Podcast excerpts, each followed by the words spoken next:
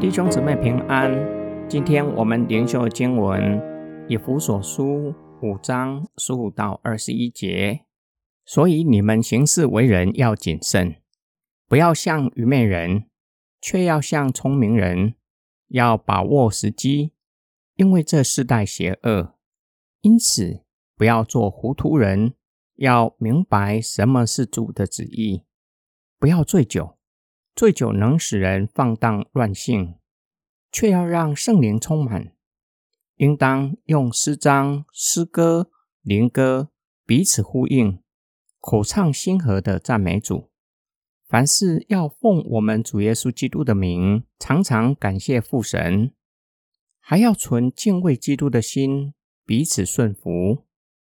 我们可以从第一世纪犹太传统帮助我们理解保罗的意思。光在犹太传统象征智慧。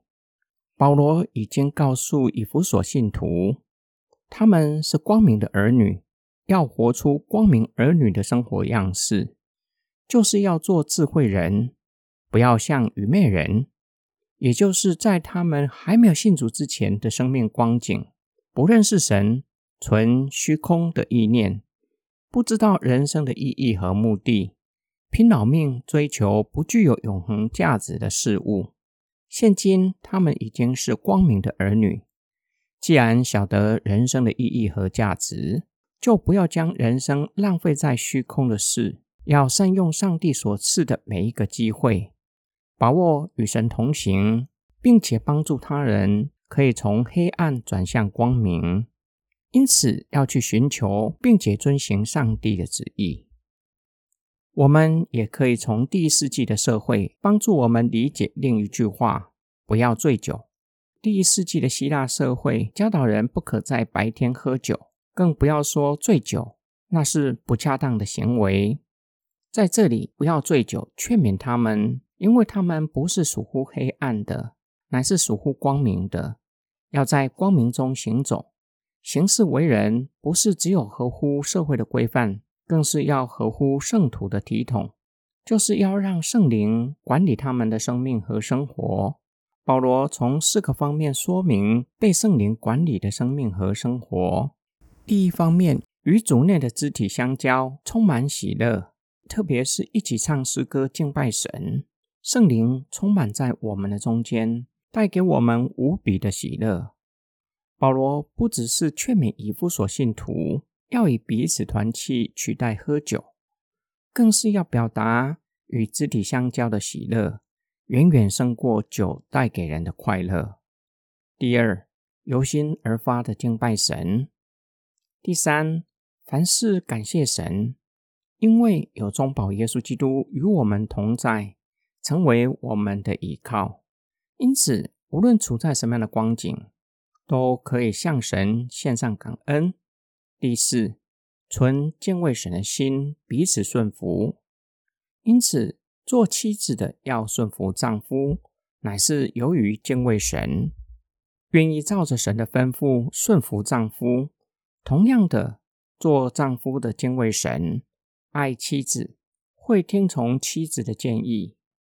今天经文的默想跟祷告，假如有一台机器可以记录我们每一天的生活。我们会发现许多时间平白的从指尖溜走，并且会发现我们花了很多的时间、精神和体力从事圣经所说虚空的事，也就是不具有永恒价值的事物，例如听小道消息、聊是非，或是在一些没有意义的事情上辩论，就像有没有外星人之类的事。或是为不可能发生的事情瞎操心，求神开启我们的智慧，晓得每一天所经营的是不是具有永恒的价值，教我们不要虚度今生的生命，并求主帮助我们，可以晓得上帝在我们生命中的计划，并且愿意照着神的旨意去行，才能够好好把握上帝赐给我们的机会。我们可能会认为，上帝给我们的机会或时机，乃是要我们去做大事。劳伦斯弟兄因为参加宗教战争，成为残障人士。当他被神光照进入修道院，不是做修士，而是在厨房里工作。他欣然接受上帝的带领，在厨房的工作时常被上帝光照，看见自己以自我为中心，让他学习过以神为中心的生活，让他操练与神同在。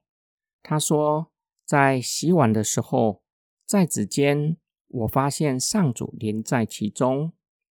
劳伦斯弟兄一生没有接受高等的教育。在厨房繁杂的工作中，经历上帝的同在，一生操练在主的面前生活，帮助了许多愿意操练与神同行的基督徒。我们一起来祷告：爱我们的天父上帝，你是赐生命的神，你将生命气息赐给我们，并将恩典赐给我们。求你开启我们的智慧。求你帮助我们，让我们在每日的生活中，甚至在每一个行动，都能够经历你的同在，并晓得你的旨意。让我们紧紧地抓住每一个机会，每一个与你同在的时机，每一个可以向人见证基督的机会，可以将人引领到你的面前。我们奉主耶稣基督的圣名祷告。Amen.